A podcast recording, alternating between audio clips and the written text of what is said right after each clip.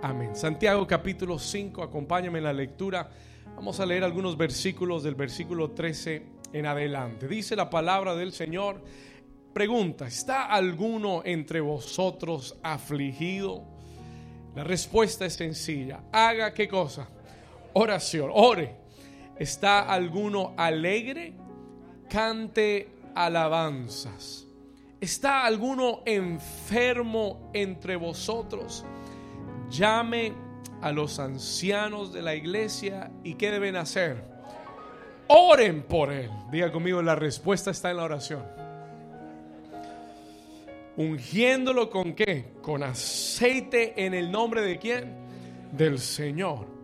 Versículo 15. Y la oración de fe salvará al enfermo y el Señor lo que lo levantará y si hubiere cometido pecados le serán perdonados. Versículo 16, confesaos vuestras ofensas unos a otros y qué deben hacer y orad unos por otros para que seáis que sanados. Ahora escuche esta declaración porque aquí es donde vamos, aquí es donde vamos a construir esta mañana. La siguiente frase es muy clave. Dice, la oración eficaz del justo puede, ¿cuánto? Vamos a leerlo una vez más, repítalo conmigo. Dice, la oración eficaz del justo puede mucho. Versículo 17. Elías era hombre sujeto a pasiones semejantes a las nuestras. ¿Y qué hizo Elías? Oró fervientemente para que no lloviese y no llovió sobre la tierra. Alguien dice, wow. Escuchen esto. Y no llovió sobre la tierra por tres años y seis meses. Diga, oraciones poderosas. ¿Alguien está de acuerdo conmigo que esa sería una oración poderosa? Si yo oro y le digo, Señor, detén la lluvia sobre la tierra y la, y la lluvia, ¿no será eso una oración poderosa? Hoy vamos a aprender a hacer oraciones poderosas. Listen to this. Y oró, versículo 18, aquí terminamos. Y otra vez oró y el cielo dio lluvia y la tierra produjo su fruto. Y la iglesia dice, amén y amén. Dígale a su vecino oraciones poderosas. Come on, tell your neighbor, powerful prayers. Amen. Puede tomar su lugar en esta mañana. You could take your place. Si puedes bajar mi voz de los monitores, por favor, un poquito. Just lower it a little bit. La semana pasada hablamos acerca de pasión por la oración, passion for prayer. ¿Cuántos fueron bendecidos por esa palabra? Dios, Dios les habló por esa palabra, amén. Pasión por la oración. Entendimos, le voy a hacer un, un resumen muy rápido, entendimos que Dios quiere que la iglesia sea una casa de oración.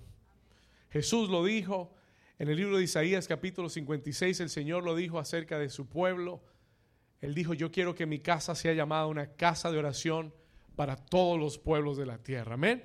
Y esa palabra no es para una iglesia, esa palabra es para nuestra vida como tal. Dios quiere que nuestras vidas sean casas de oración. Alguien dice amén a eso. Aprendimos que la oración tiene tres propósitos. has three purposes. Hablamos que esa, esa, pasión por la oración se desarrolla cuando entendemos el propósito de la oración y aprendimos tres propósitos de la oración. El primero y el más importante es que la oración, escuche esto, si no lo, si no lo tiene, escríbalo, si ya lo escribió, eh, piense en esto por un momento. La oración, primer, eh, el, el primer propósito y el más importante de la oración. I want you to take notes. El primer propósito y el más importante de la oración es que la oración es el medio para desarrollar una relación con Dios. Eso es lo más importante. El valor de la oración no es, no es para, para, para que yo vaya y le pida a Dios todos los días lo que yo quiero. El propósito más importante de la oración es desarrollar una relación íntima con Dios. Eso es lo que el Señor anhela. Y lo aprendimos la semana pasada. Si no lo oyó, oiga el mensaje del domingo pasado. Lo va a bendecir grandemente. Número dos, segundo propósito. Aprendimos que la oración no solamente nos ayuda a desarrollar una relación con Dios, sino que también la oración nos prepara para la segunda venida de Cristo. Tengo una noticia para usted, Cristo vuelve a la tierra. Él lo dijo y así va a ser. Y yo creo que eso es más pronto que lo que pensamos. I think it's closer than what we think. Pero Jesús dijo, velad y orad para que seáis tenidos dignos de escapar las cosas que vendrán sobre la tierra. Y yo entendí que la oración, escúchelo bien, nos prepara para la segunda venida del Señor. Poderoso, diga conmigo, poderoso. Y número tres, el number three, tercer propósito, es que la oración es el medio por el cual lo sobrenatural viene a la tierra. Una vez más, la oración es el medio, el vehículo por el cual lo sobrenatural viene a la tierra. En otras palabras, yo le dije, I told you this, la oración es un canal de dos vías. La primera, la vía te da acceso a ti a la presencia del Señor. La oración es para tener ese acceso a la presencia de Dios. Y te dije que la oración tiene otro canal que le da a Dios acceso para obrar en tu vida. ¿Alguien está aquí todavía? La oración me da acceso a su presencia, pero es también lo que le da acceso a Dios para operar en tu vida. ¿Estamos acá? ¿Vamos bien hasta ahí?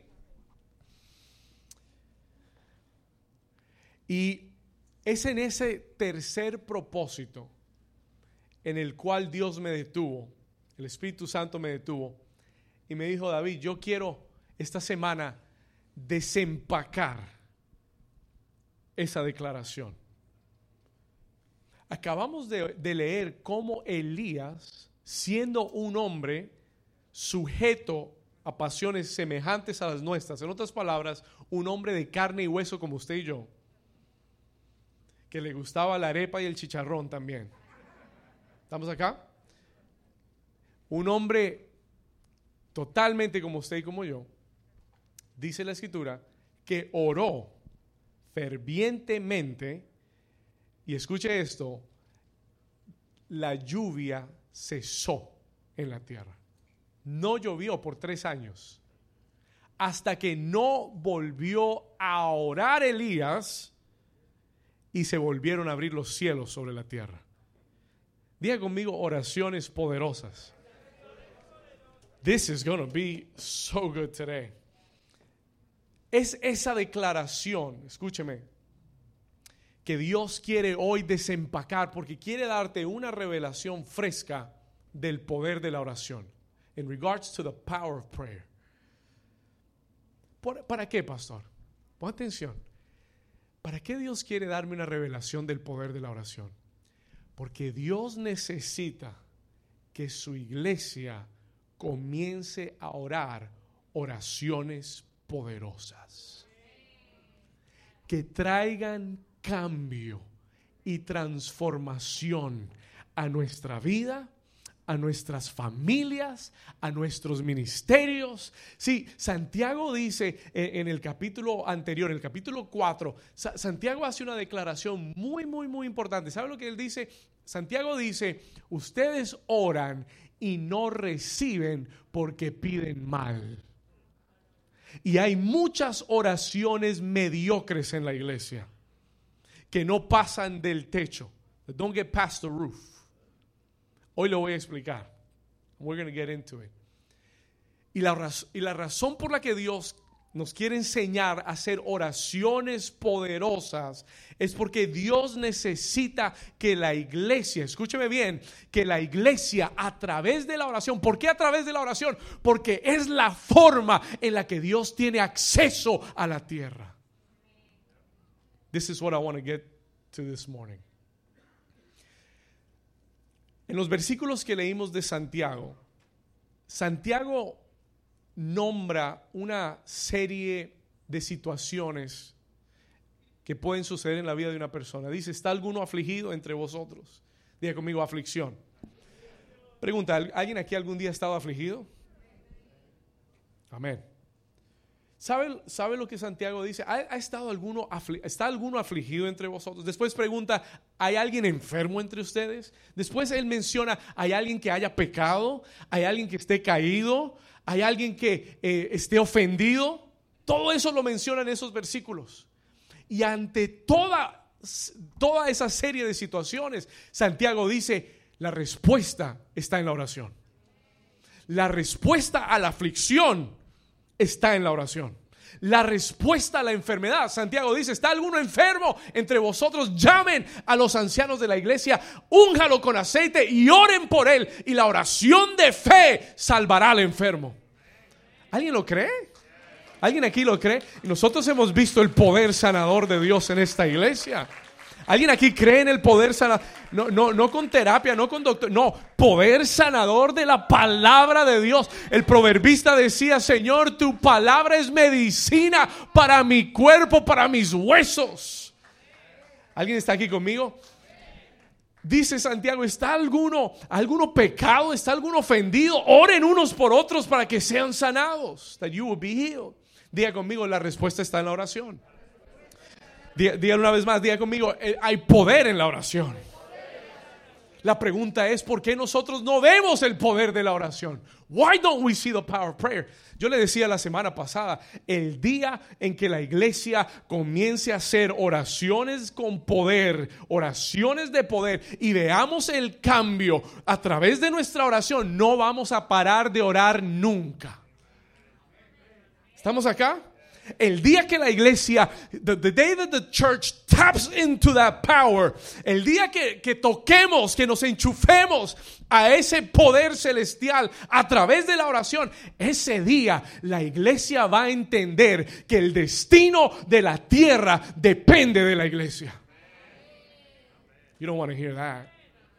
You don't want to hear that. Eso es mucha responsabilidad, pastor. ¿Cuántos quieren oír esta palabra de Dios? Diga conmigo una vez más, oraciones poderosas. Santiago resume todo este discurso en el versículo 16. Vamos a ir ahí, Santiago 5, 16, por favor, let's go there. Sígame acá. Él dice, confesaos vuestras ofensas unos a otros y orad unos por otros para que seáis sanados. Y después dice esto, please highlight this, por favor subraye esto, acuérdese de esto. Esta es la oración que vamos, esta es la declaración que vamos a desempacar hoy. La oración eficaz del justo puede mucho. Santiago, Santiago hace un resumen de todo lo que acaba de decir y nos dice lo siguiente, la oración eficaz del justo tiene mucho poder. Eso es lo que le está diciendo.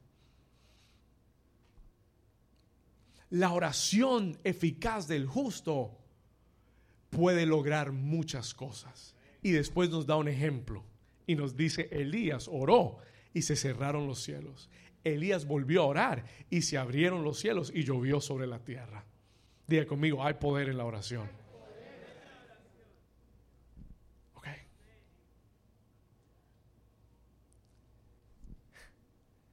Esto es lo que el diablo no quiere que sepas.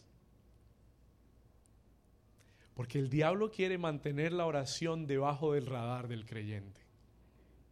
Ay, sí, si oramos bien y si no oramos bien. Yo no conozco un hombre en la Biblia que haya hecho la obra de Dios y que haya visto a Dios obrar que no oraba. Danielito era el hombre de oración. Tres veces al día. ¿Y sabe cómo el diablo trató de frenarlo? Pasó una ley mandó a pasar una ley para frenar la oración de Daniel, donde el rey Nabucodonosor dijo, el que ore lo matamos. ¿Y sabe lo que hizo Daniel? Dijo, ah, sí, pues vamos a abrir las ventanas hoy. Hoy abro las ventanas y me postro y lo hacía tres veces al día, Daniel. Vivía en la oración. Jesús vivía en la oración. Yo se lo dije, la actividad espiritual más continua y más importante de Jesús era la oración. Y si Jesús siendo el Hijo de Dios y siendo Dios en la carne necesitaba orar, imagínense los cristianoides de hoy en día, si no necesitarán orar también. La iglesia primitiva, léase el libro de los hechos, la iglesia primitiva, la iglesia, lo que más practicaba la iglesia primitiva era la oración. Cuando el Espíritu Santo descendió a la tierra, ¿sabe qué estaba haciendo la iglesia? Llevaban días de oración. Días de oración. Cuando a un apóstol lo encerraban en la cárcel y estaban amenazando matarlo, la iglesia se unía a orar fervientemente. Y Dios hacía milagros, escúcheme, hacía milagros donde enviaba ángeles para abrir puertas y sacarlos de la prisión. Diga conmigo, hay poder en la oración. Diga conmigo, oraciones poderosas.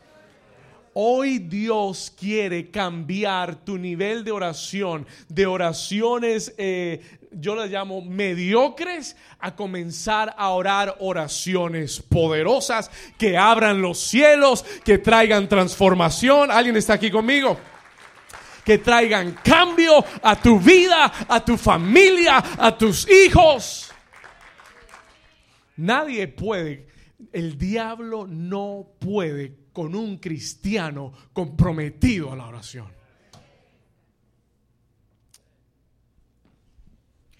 Hace unos años atrás, yo escuché una declaración y en algún momento la enseñé. I taught it at some point.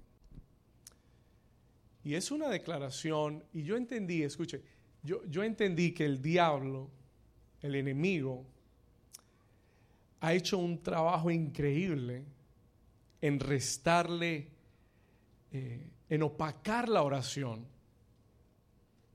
y hacernos pensar que si oramos está bien y si no oramos está bien, Dios hará su voluntad. Sí y no. Y, y en una oportunidad yo escuché esta declaración. I heard this declaration. Y tal vez usted la ha oído también. La oración no cambia la voluntad de Dios, pero la oración nos cambia a nosotros. Y yo dije, amén, qué bendición. Y lo creí, lo prediqué. Y el Espíritu Santo, mientras yo escribía este mensaje, me dijo, David, esa declaración es amén, sí y no. El Espíritu Santo me dijo, esa declaración está incompleta, it's incomplete. Es verdad que la oración cambia mi voluntad, no la de Dios. Pero escuche esto, si yo dejo esa declaración ahí nomás, yo, yo entonces tomo una postura en la que yo pienso, entonces, ¿para qué oro? Oro, sí, que el Señor me cambie a mí, pero ¿qué más va a, hacer, va, va a hacer Dios en la oración? What else will God do in prayer? Y Espíritu Santo me dijo, David, en la oración yo cambio tu voluntad para que sea conforme a mi voluntad, para que tú puedas orar oraciones conforme a mi voluntad y puedas traer mi reino a la tierra. ¿Alguien está aquí conmigo? Pero el Señor me dijo, yo necesito tu oración para tener operación en la tierra. Y eso comenzó a darme vueltas en la cabeza. Y hoy quiero enseñarte este primer, este primer principio. Escríbalo, la legalidad de la oración. Let me teach you the legality of prayer. Diga conmigo la legalidad de la oración. La oración es un tema legal. This is a legal matter y se lo voy a explicar. Porque cuando usted entienda la legalidad de la oración, su posición ante la oración va a cambiar. Escúcheme bien. ¿Cuántos quieren saber lo que es la legalidad de la oración? Ok. Creo que aquí no levantaron la mano. Ah, ok. Voy predicar solo este lado. Yo no tengo problema. Escúcheme bien, cuando Dios, escuche esto, cuando Dios creó al hombre, pon atención a esto. Cuando Dios creó a Adán, Y si usted quiere entender el principio de todo lo espiritual, léase Génesis. Porque ahí está el inicio de todo, el origen de todo está en Génesis. Pon atención a esto. Cuando Dios creó a Adán, lo puso en el jardín del Edén, y yo le mencioné eso la semana pasada. Pero hay algo muy importante. Cuando Dios puso a Adán en el jardín del Edén, le dio una palabra. He gave him a word. La Biblia dice que Dios lo bendijo y le dijo, fructificad, multiplicaos. Vamos a ir ahí, Génesis 1.28. Mire lo que dice. Vamos a leerlo rápido. Génesis 1.28. Y los bendijo Dios. Mire acá. Y les dijo, fructificad y multiplicaos, llenad la tierra. Y después le dice esta palabra, y sojuzgadla, subdue the earth. Escuche esto. Y, ¿qué más dice? Y señoread en los peces del mar y en las aves de los cielos y en todas, ¿qué dice? Las bestias que se mueven sobre la tierra. Dios bendijo al hombre Dios bendijo a Adán y le dio, escúcheme bien, le dio dominio sobre la tierra. He gave him dominion over the earth. ¿Para qué? Para que el hombre la administrara. Para que el hombre la gobernara. Para que el hombre fuera en la tierra el representante de Dios. God's representative on the earth. ¿Alguien está conmigo hasta ahí? Ahora escuche esto. Adán tenía que gobernar la tierra a través de su relación con Dios. Dios era el que le daba la instrucción de qué hacer. Y a través de esa instrucción, Adán gobernaba la tierra. Un día Dios le dijo, quiero que le des nombre a todos los animales. Dios no lo hizo. ¿Quién lo hizo? ¿Quién lo hizo? Porque recibió una instrucción de Dios acerca de cómo operar en la tierra y qué hacer y cómo administrar la tierra. ¿Me están entendiendo? Eso es un principio bíblico. That is a biblical principle. ¿Qué principio es ese, pastor? What is that principle? Escúchelo bien. Dios es soberano. Y, y, no me malinterprete, Dios es el dueño de la tierra, el mundo y todo lo que habita en el mundo pero él le dio derecho legal al hombre para que administrara la tierra.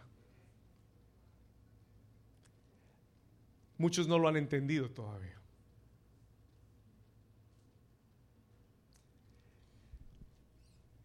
¿Qué quiere decir eso, pastor? What that mean? Que para todo lo que Dios quiera hacer en la tierra, necesita a un hombre con que un hombre que se ponga de acuerdo con él en la tierra para ejecutar sus planes que están en el cielo, en la tierra. Ay, pastores, no sé. Encontré un versículo. I found the verse. Anótelo. Salmo 115, versículo 16. El salmista David lo declara y dice, los cielos son los cielos de Jehová. ¿Qué más dice? ¿Pero qué?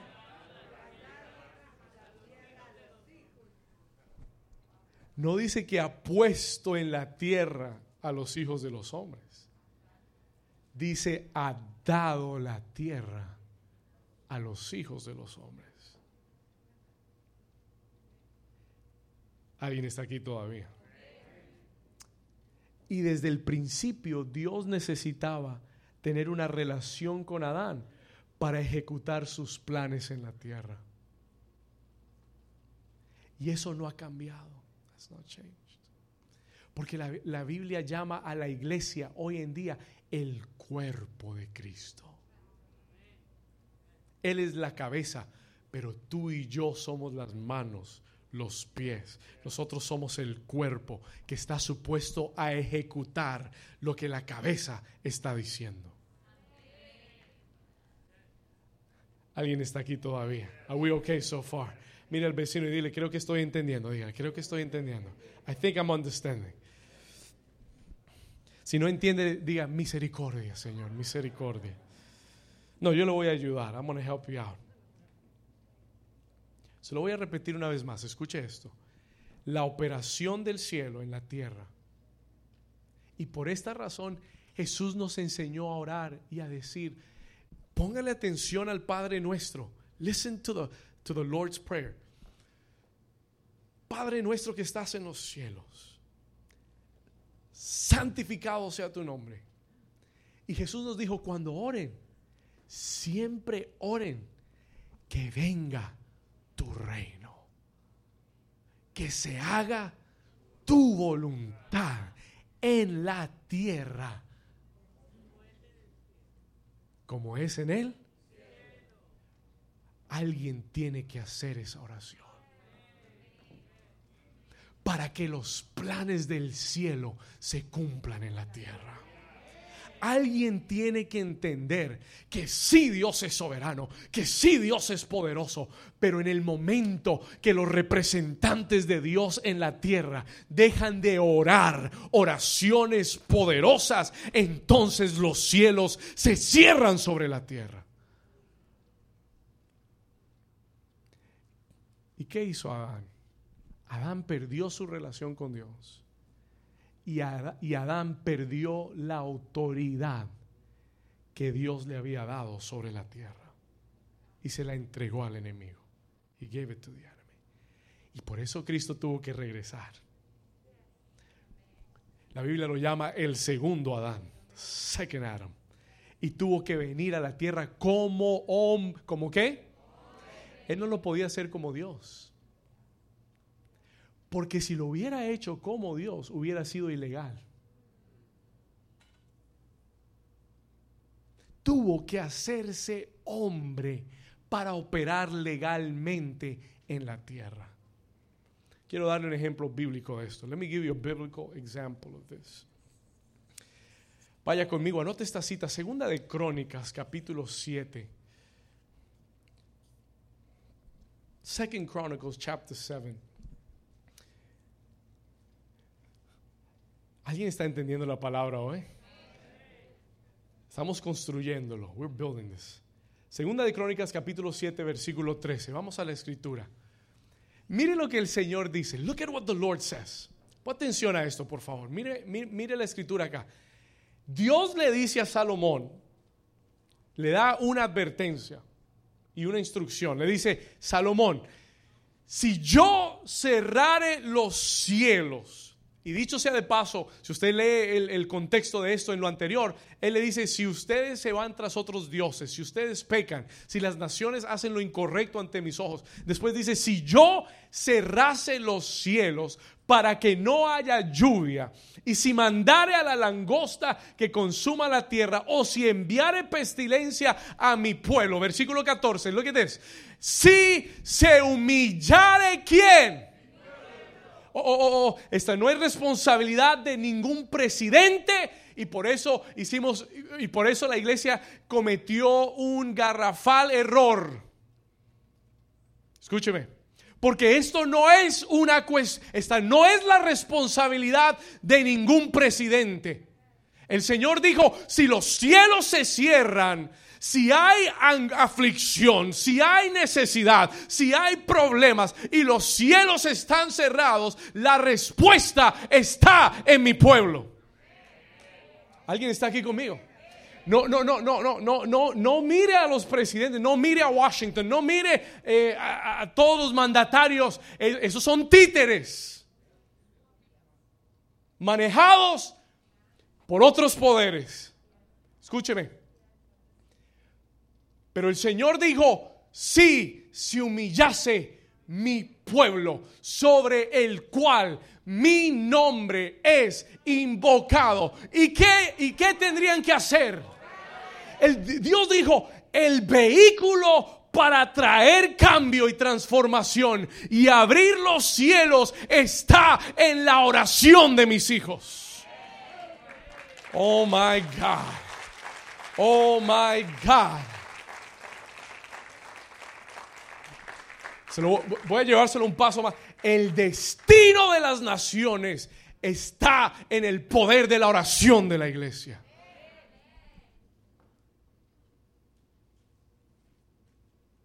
El destino de tu familia está en el poder de tu oración. Por eso Dios le da a muchos de ustedes sueños y visiones con su familia.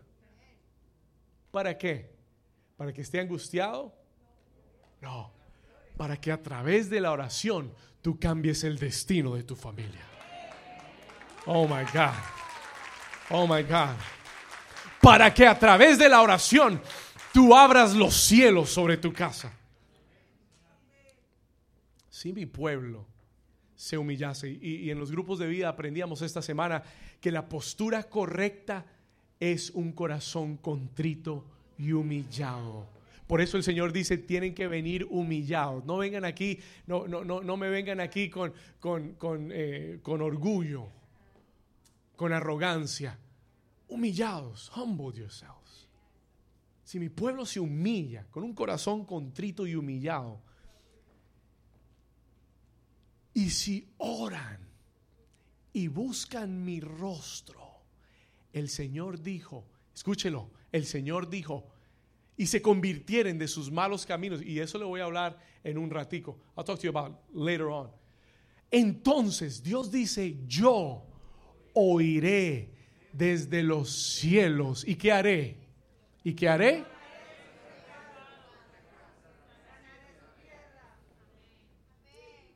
Pregunta, teólogos del Señor de New Season. ¿Quién es el que tiene que actuar primero? La iglesia. La iglesia es la que inicia este proceso. ¿Cuándo? Cuando nos humillamos a orar y a buscar el rostro de Dios. Y cuando nos arrepentimos de nuestros malos caminos. Dios dijo, si ustedes hacen eso, yo oigo su oración desde los cielos. Y no solamente la oigo, perdono sus pecados y sano su tierra. Dios va a sanar tu tierra. Escúchamelo bien, te lo digo de parte del Señor. Si tú entiendes esta palabra, Dios va a sanar tu familia. Dios va a sanar tu matrimonio. Dios va a sanar tu economía. Dios va a sanar tus sueños. Dios va a sanar este ministerio. Dios va a sanar esta nación también. ¿Alguien lo puede creer? ¿Alguien lo puede creer? Pero no es la responsabilidad de Dios. Y Dios no dice, ay, déjamelo a mi voluntad. Dios dice, si ustedes no oran, los cielos se quedan cerrados. Y hay mucho cristiano caminando, entrando y saliendo de la iglesia, viven con cielos cerrados, afligidos, llorando, abatidos por el enemigo y se preguntan, Señor, ¿qué está pasando? Y el Señor te dice, si mi pueblo que, que invoca mi nombre se humilla, busca a mí, si te metes en la oración y comienzas a orar oraciones poderosas, yo voy a cambiar a tus hijos yo voy a meter mi mano en tu familia, voy a meter mi mano en tus asuntos, voy a meter mi mano en tu economía, voy a meter mi mano en este ministerio, voy a meter mi mano en las leyes. Alguien está aquí conmigo, alguien lo puede creer. El Señor nos dio la llave, He gave us the key. Ay, pastor, pero eso era el Antiguo Testamento. Eso no, eso no aplica ya para el Nuevo Testamento. Jesús lo dijo, Mateo 16, anótalo. Mateo 16, versículo 19. Matthew 16, 19. El Señor Jesús mira a sus discípulos, mira a los hombres y mujeres que van a llevar el reino hacia adelante y le dice, oh iglesia amada, escúchalo bien, a ti te daré las llaves del reino de los cielos. Wow, wow, wow, wow, wow, wow. Está mal, pastor. Está mal, está mal, está mal, está mal. Te voy a dar las qué? Y yo le dije, Señor, ¿y por qué llaves? Y el Señor me dijo, porque las llaves te dan acceso.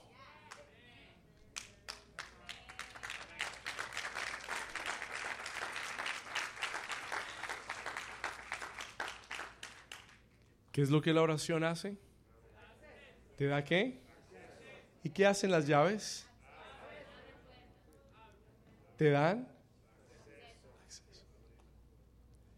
Tú puedes ir, tú puedes abrir la puerta para ir allá y tú puedes abrir la puerta para que Él venga acá.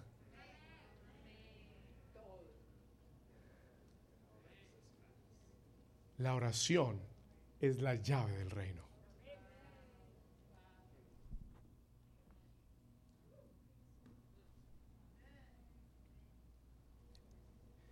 Y el Señor le dijo a la iglesia, a ti te estoy dando las llaves del reino. Esas llaves las tenía Adán en el jardín del Edén y se las dio al diablo. Y por eso Adán, dice la Biblia, que Dios lo sacó del jardín y nunca más pudo volver a entrar. Porque perdió qué? Acceso. Léalo, está en su Biblia, Génesis. Génesis 3 y 4, léalo. Dios lo sacó y le prohibió el acceso. Cristo vino y dijo, a ti te daré las llaves del reino. Para que puedas regresar a la presencia del Señor y para que Dios pueda tener acceso a tu vida también. Ahora, bien lo que él dice a continuación.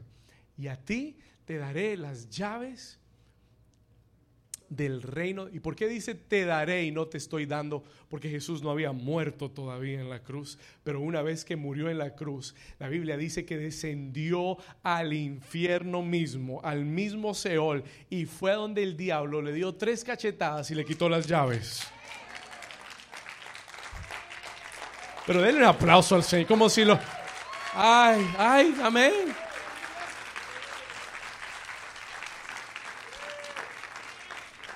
Cuando llegue al cielo le voy a pedir al Señor que me muestre esa película. Señor, muéstrame cómo fue ese día. Muéstrame, muéstrame, muéstrame. Fue, miró al diablo en la cara, le dio tres cachetadas y le quitó las llaves. En el libro de Apocalipsis Jesús regresa y dice, yo tengo las llaves. Yo tengo las llaves de la muerte. Yo tengo las llaves de la vida. Yo soy el alfa y el omega el que estuvo muerto pero ha resucitado y vive por los siglos de los siglos. Juan, aquí estoy. Y Jesús le dice, a ti te daré las llaves del reino de los cielos y aquí va, aquí está el poder, here's the power. Y todo, diga conmigo todo. Pregunta, teólogos de New Season, ¿cuánto es todo? Pon atención, él le dice, y todo lo que atares en la, ¿dónde? Porque ¿dónde es, ¿dónde es la esfera de dominio que Dios nos ha dado?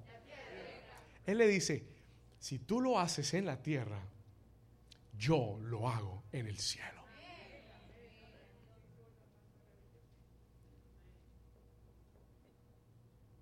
Y si tú desatas en la tierra, yo lo desato en los cielos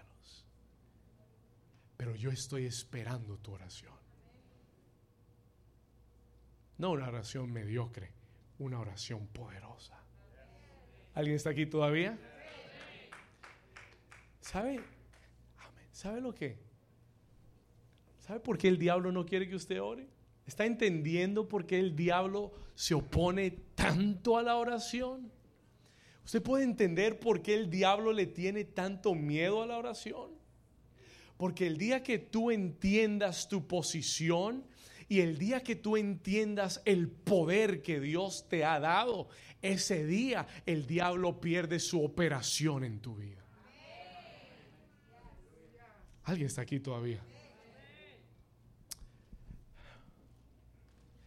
El Señor le dijo a la iglesia, te doy acceso al reino, te doy poder y autoridad a través de la oración para que tú tomes dominio sobre la tierra. Escucha, y para que tú traigas mi reino a la tierra. ¿Cuál es el reino de Dios en la tierra? Salvación. ¿Cuál es el reino de Dios en la tierra? Sanidad.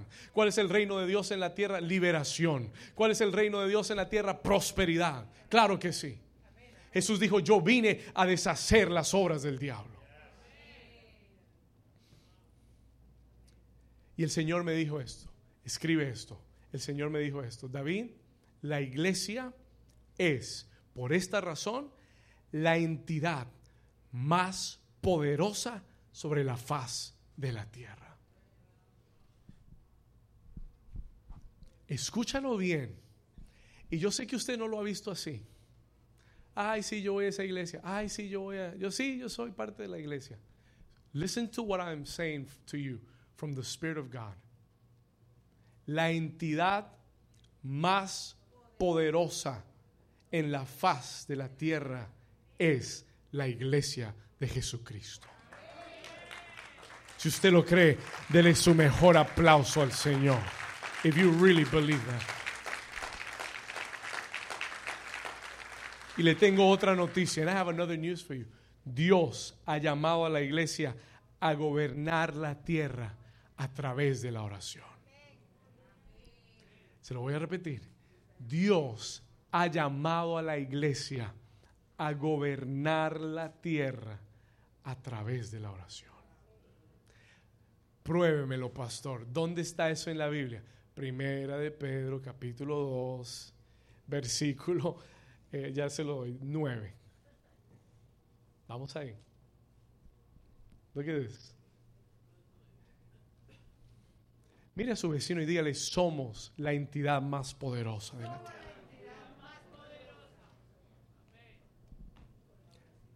Ahora mírelo y dígaselo con fe. Dígale, somos. We are the most powerful entity on the earth. Olvídese del Banco Central Mundial. Olvídese del gobierno de Estados Unidos. Forget it. La iglesia lleva más de dos mil años y todavía no la han podido destruir. Estados Unidos es un imperio de cientos de años. La iglesia de Jesucristo lleva dos mil años y todavía está parada firme y sólida sobre la roca. Tú y yo somos la entidad más y la han perseguido y la han odiado y nos han matado y nos han blasfemado que el diablo haga lo que quiera. Por eso Jesús en el mismo texto le dice a Pedro, Pedro, las puertas del Hades no prevalecerán. Podrán levantarse, podrán, podrán venir en tu contra, pero no van a prevalecer en tu contra. Alguien dice, gracias Señor. Alguien le da un aplauso fuerte al Señor. Vamos. Give the Lord a hand clap. Dios ha llamado a la iglesia a gobernar la tierra a través de la oración. Escuche esto, Primera de Pedro 2.9. Mira lo que dice. Lo que what it says. Mas vosotros sois linaje que escogido. Diga conmigo, yo soy. Vamos, diga, yo soy linaje escogido. Y después él dice esta declaración. Él dice, real sacerdocio. Time out. Pastor, ¿qué quiere decir que yo soy real sacerdocio? What does it mean? Royal priesthood. En el libro de Apocalipsis, capítulo 1, versículo 6, Jesús le dice a, le dice a Juan, le dice, yo he establecido un reino de reyes y sacerdotes. Diga conmigo, real sacerdocio. Diga conmigo, reyes y sacerdotes. Pregunta, ¿qué hace un rey?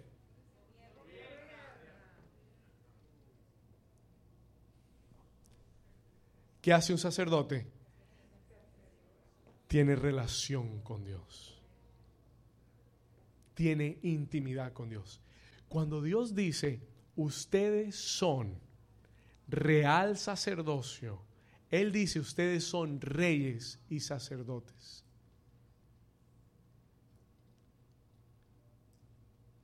¿Qué hace un rey? Gobierna, decreta, un rey ejerce autoridad. ¿Qué hace un sacerdote? Tiene relación, intimidad con Dios. La iglesia es un reino de reyes y sacerdotes. ¿Qué quiere decir? Que Dios nos llamó como iglesia a gobernar la tierra a través de una relación con Él.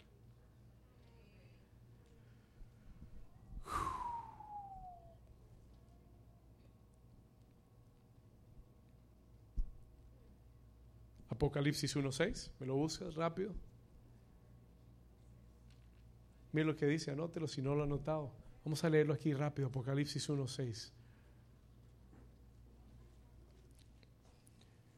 We got it? ¿Listo? Y nos hizo qué? ¿Y nos hizo qué? Dame el versículo 5, un momento. Give me verse 5. Y de Jesucristo el testigo fiel, el primogénito de los muertos y el soberano de qué? Que nos amó y nos lavó de nuestros pecados con su sangre. Versículo 6. Y nos hizo reyes y sacerdotes. ¿Qué dice? Para Dios, su Padre. A Él sea gloria e imperio por los siglos de los siglos. Amén. Yo soy un rey. Y soy un sacerdote. Y Dios, aquí está el tema. Here's, here's the thing.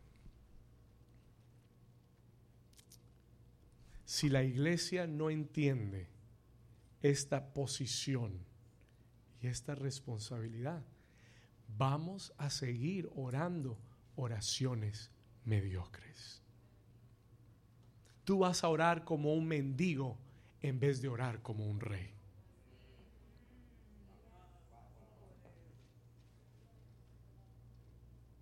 Y por eso la iglesia camina con tanta mediocridad. Y, hemos, y le hemos dejado al diablo robarse todo el territorio. Porque no hemos entendido lo que Jesús nos estableció para hacer. Cuando tú lo comprendes, tú comienzas a orar otro tipo de oración. Tú te puedes parar como Elías y decir, Señor, hay iniquidad en la tierra. Señor, cierra los cielos.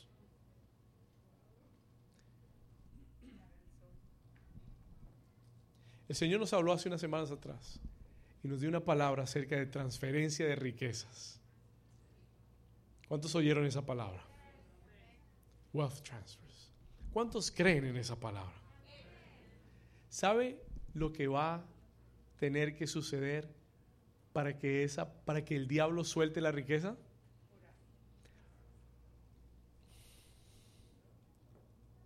No simplemente orar, orar como reyes y sacerdotes. Eso no viene por una oración, ay Padre, tú sabes, pues tú dijiste esa palabra y pues yo vengo delante de ti, si tú quieres, Señor, hazlo y si no, también. Que sea tu voluntad, Señor. Transferencia de riquezas en el nombre de Jesús. Amén. ¿Alguien está aquí conmigo? ¿Cuántos quieren aprender a orar oraciones poderosas? Pregunta, ¿cuántos reyes y sacerdotes hay aquí? Aleluya. Hoy el Señor te está diciendo esto porque Él quiere quitarte esa vestidura de, de mendigo y quiere darte una vestidura de rey, de sacerdote, para que cuando tú entres delante del trono de Dios, tú sepas que tú eres el representante legal de Dios en la tierra y que tu oración en la tierra se oye en el cielo y cuando tu oración en la tierra se alinea con la voluntad de Dios en el cielo, las respuestas vienen aceleradamente para tu vida.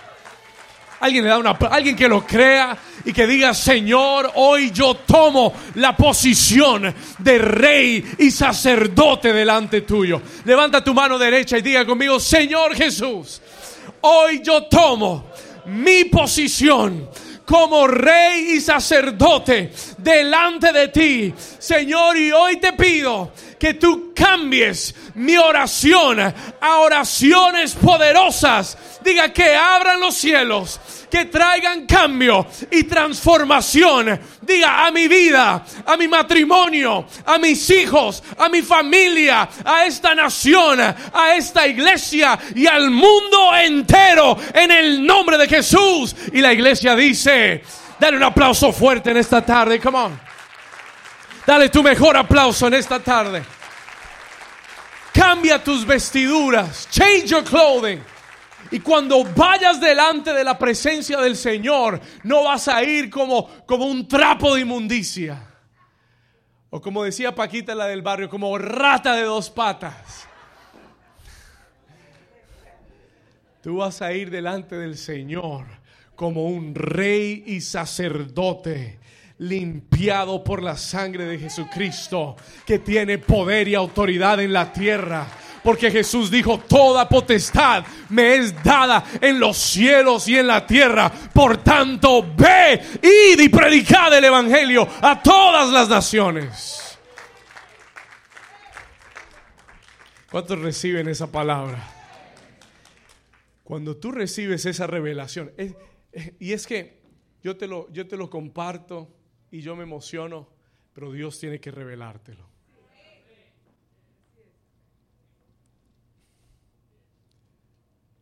God has to reveal it to you.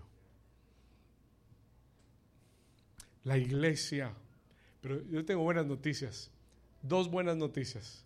La primera, estamos en la temporada de oraciones contestadas. Eh, we're in that season right now. Escúchalo y créelo. Estamos en una temporada donde Dios quiere traer respuesta a tus oraciones. ¿Estamos acá? ¿Se lo puede creer? Segundo, estamos en una temporada donde Dios está haciendo a New Season y va a ser a New Season una casa de oración poderosa donde desde este lugar vamos a gobernar esta ciudad, vamos a gobernar en los aires, vamos a gobernar en el mundo espiritual, vamos a sacar al diablo corriendo. ¿Alguien lo puede creer? Can you believe that? Yo declaro que en este año tú vas a ver toda tu familia sirviendo al Señor. I declare it in the name of Jesus. No va a terminar este año sin que tú veas a tus hijos sirviendo al Señor. Sin que tú veas respuesta a esas oraciones en tu vida. Porque aquí se levantan hoy reyes y sacerdotes. Oraciones, diga conmigo oraciones poderosas. Yo quiero darte tres ingredientes y termino. I'll give you three ingredients and I'm done.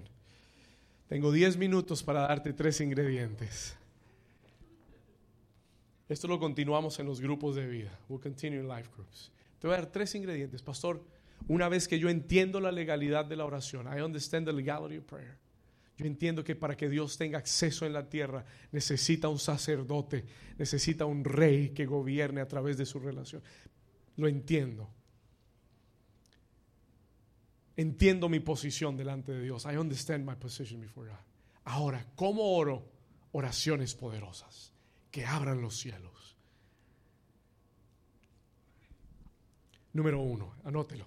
Tres, claves, tres ingredientes. Están todas en el libro de Santiago capítulo 5 que acabamos de leer. Vamos a ir a Santiago 5.15. Mire lo que él dice. Lo primero que él dice, la primera, el primer ingrediente que Santiago nos da en Santiago 5.15, él, él dice esto, la oración de qué? ¿La oración de qué?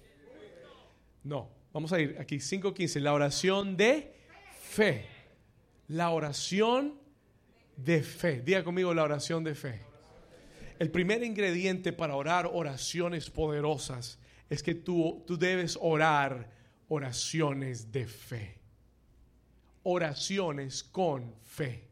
With faith.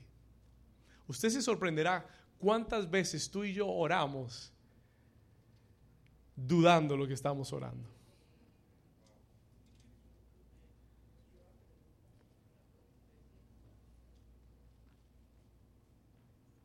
Y para que nuestras oraciones sean poderosas, deben ser hechas con fe. They should be done with faith.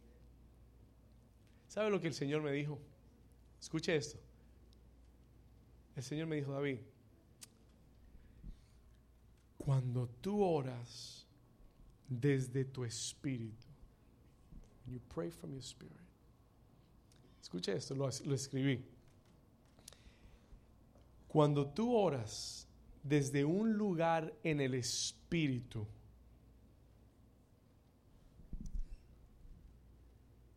Tú vas a orar entendiendo que en la esfera de Dios no existe la palabra imposible.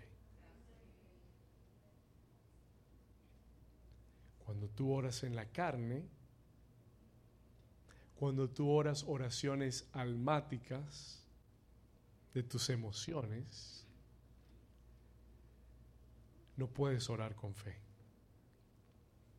Pero cuando tú oras desde el Espíritu y entras al trono de Dios, escúcheme, en el vocabulario de Dios no existe la palabra imposible.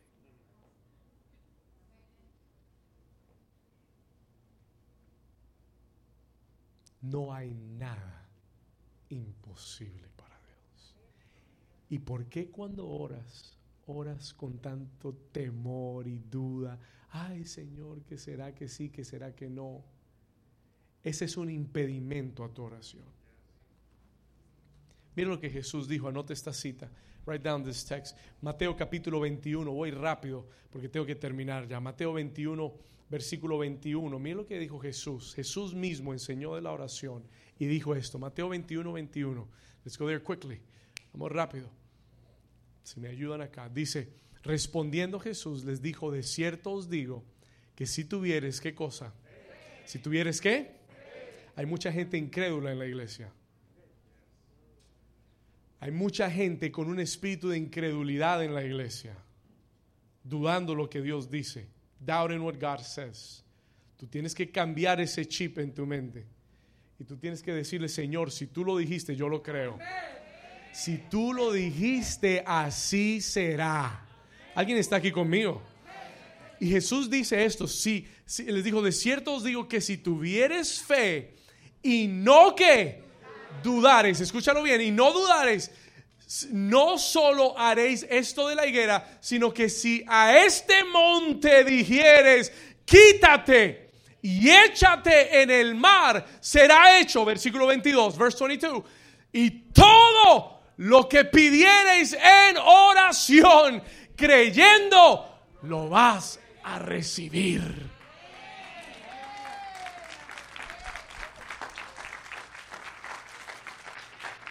Déjamelo ahí. Y todo, todo lo que pidieres en oración, creyendo, lo recibiréis. La oración que mueve la mano de Dios es la oración hecha en fe.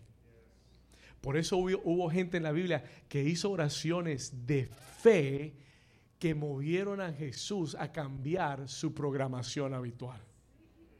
Una mujer con un flujo de sangre que dijo, si yo toco el borde de su manto, yo voy a ser sana. Esa fue su oración.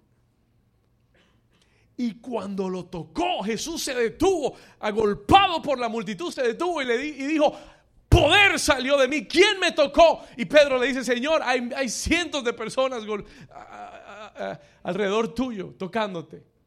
Y él dijo, no, no, no, yo siento que poder salió de mí. Alguien oró una oración de fe las oraciones de fe son las que mueven la mano de Dios. ¿Fe en qué, pastor? Fe en la palabra que te ha dado. Fe en la promesa que te ha dado. Ora esa palabra ora esa promesa y seré salvo yo y seré salva toda mi casa. Yo y mi casa serviremos al Señor. Señor, tú me diste esa palabra y yo vengo delante de ti confiadamente, Señor, y, y hoy declaro que sucederá prontamente. Lo creo con mi corazón. Hoy los llamo a tu reino. Hoy los ato para el reino de Dios. Hoy los desato del reino de las tinieblas. Y Dios se pone en acuerdo con tu oración y Dios dice, eso era lo que yo estaba esperando. My God, alguien está aquí conmigo. I could feel the power of God right now. That's what I was waiting for. Eso era lo que estaba esperando para hacer, para hacer el milagro en tu vida. No que te pusieras a pelear con ellos y que te pusieras a reclamar y que te pusieras en tu propia fuerza, hacer lo que tú piensas, hacer como tú piensas, hacer... No, tu poder está en la oración. Ve delante del trono del rey y habla con el rey para que el rey cambie el decreto del enemigo. Y cuando el rey cambie el decreto del enemigo, no habrá enemigo que pueda hacerte frente.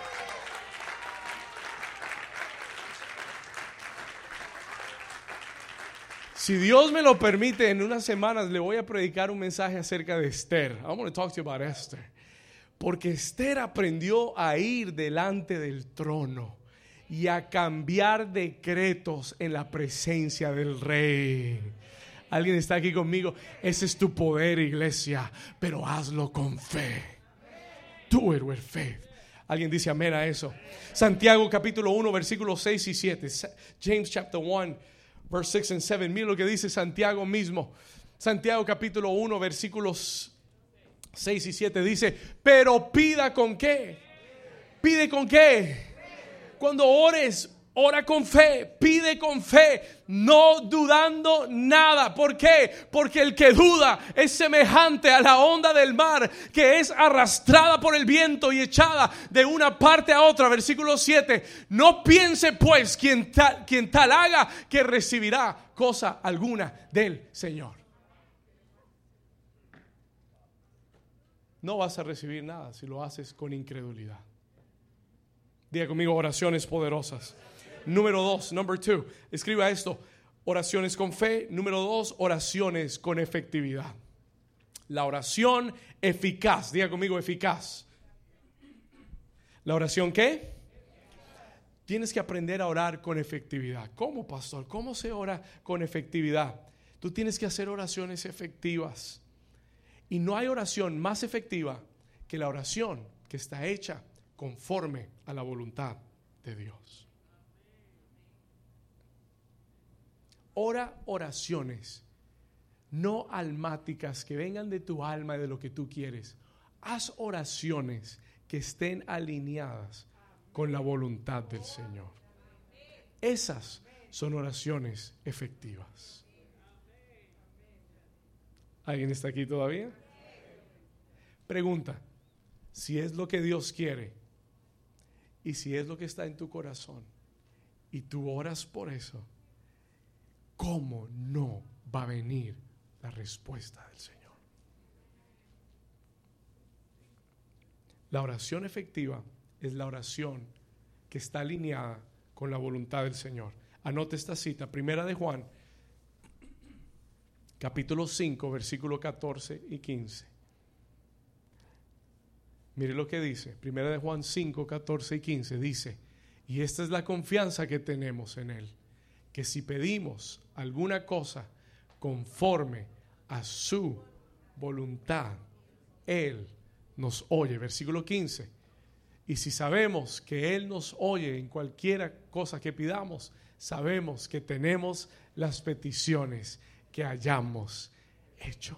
¿Por qué? Porque están alineadas conforme a la voluntad del Señor. Hay gente que ora y dice, Señor, llévatelo porque si no, yo te lo envío no es una oración conforme a la voluntad del Señor. Amén. ¿Estamos acá? ¿Estamos acá? Y tú tienes que aprender a orar oraciones conforme a la voluntad del Señor. Esta semana en los grupos de vida vamos a ir más profundo en esto. Y número tres, oraciones con poder. Aquí terminamos. Here we're done. Escriba esto. Ora desde una posición de justicia. Pray from a place of justice. La oración del justo puede mucho. Por eso el Señor dijo, si se humillare mi pueblo en el cual mi nombre es invocado, oraren, buscaren mi rostro y se convirtieren de sus malos caminos. Porque la justicia es estar parado recto ante Dios. Eso es justicia. Esos son los justos. Los que están parados rectos ante Dios. Para que tu oración sea poderosa, tú tienes que primero arreglar cuentas con Dios. ¿Alguien está aquí? ¿Por qué si no arreglas cuentas con Dios? Y tú comienzas a orar, el diablo se va a parar en la corte celestial. Señor juez, rey, esa oración es inválida. Y hay muchos que están orando la voluntad de Dios, pero el diablo está invalidando tu oración. Usted dice, ¿por qué? Porque hay algo de lo que te está acusando.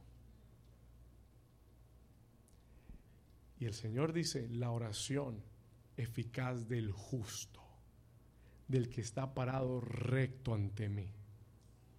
Por eso en el Padre nuestro, el Señor Jesús dijo también, cuando ores, tú tienes que decirle al Padre, Señor, perdona mis deudas como yo perdono a los que me han ofendido. Dicho sea de paso, la falta de perdón, escúchalo bien, es un estorbo a tus oraciones.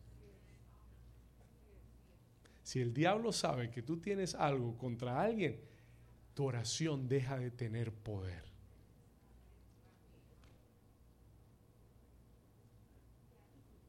Tú puedes orar hasta que se te seque la lengua, nada va a cambiar. ¿Estamos acá? Diga conmigo justicia. Oraciones que nos, que nos lleven a estar parados rectamente ante el Señor. ¿Estamos acá? ¿Cuántos están entendiendo la palabra? La oración eficaz. Esta semana en los grupos de vida vamos a hablar acerca de cuáles son los obstáculos a la oración. ¿Cuáles son esas áreas donde el enemigo detiene nuestra oración porque no estamos parados rectos ante el Señor? Vamos a terminar esta mañana. Santiago, ¿cuántos Dios les está hablando? ¿Cuántos Dios les ha hablado en el día de hoy? Santiago capítulo 5, versículo 16. Póngase de pie conmigo, if you can, stand to your feet with me. Vamos a terminar leyendo esto. Vamos a leerlo juntos. mire, mire lo que dice acá confesaos vuestras ofensas unos a otros y orad unos por otros para que seáis que... Y dice, ¿por qué? Porque la oración eficaz del justo puede mucho. Y cuando tú tomas esa actitud y comienzas a orar esas oraciones, entonces como Elías, versículo 17, entonces como Elías, que era un hombre como tú y yo, oró fervientemente. ¿Y qué sucedió? Que dice, oró y para que qué? Para que no lloviese y no llovió sobre la tierra por tres años y seis meses. Leamos el siguiente versículo 18. Y otra vez oró. Y el cielo dio qué? Y la tierra produjo sus frutos. Iglesia, levanta tus manos ahí donde estás. Cierra tus ojos por un momento, Padre. Esta es tu palabra para tu iglesia en el día de hoy.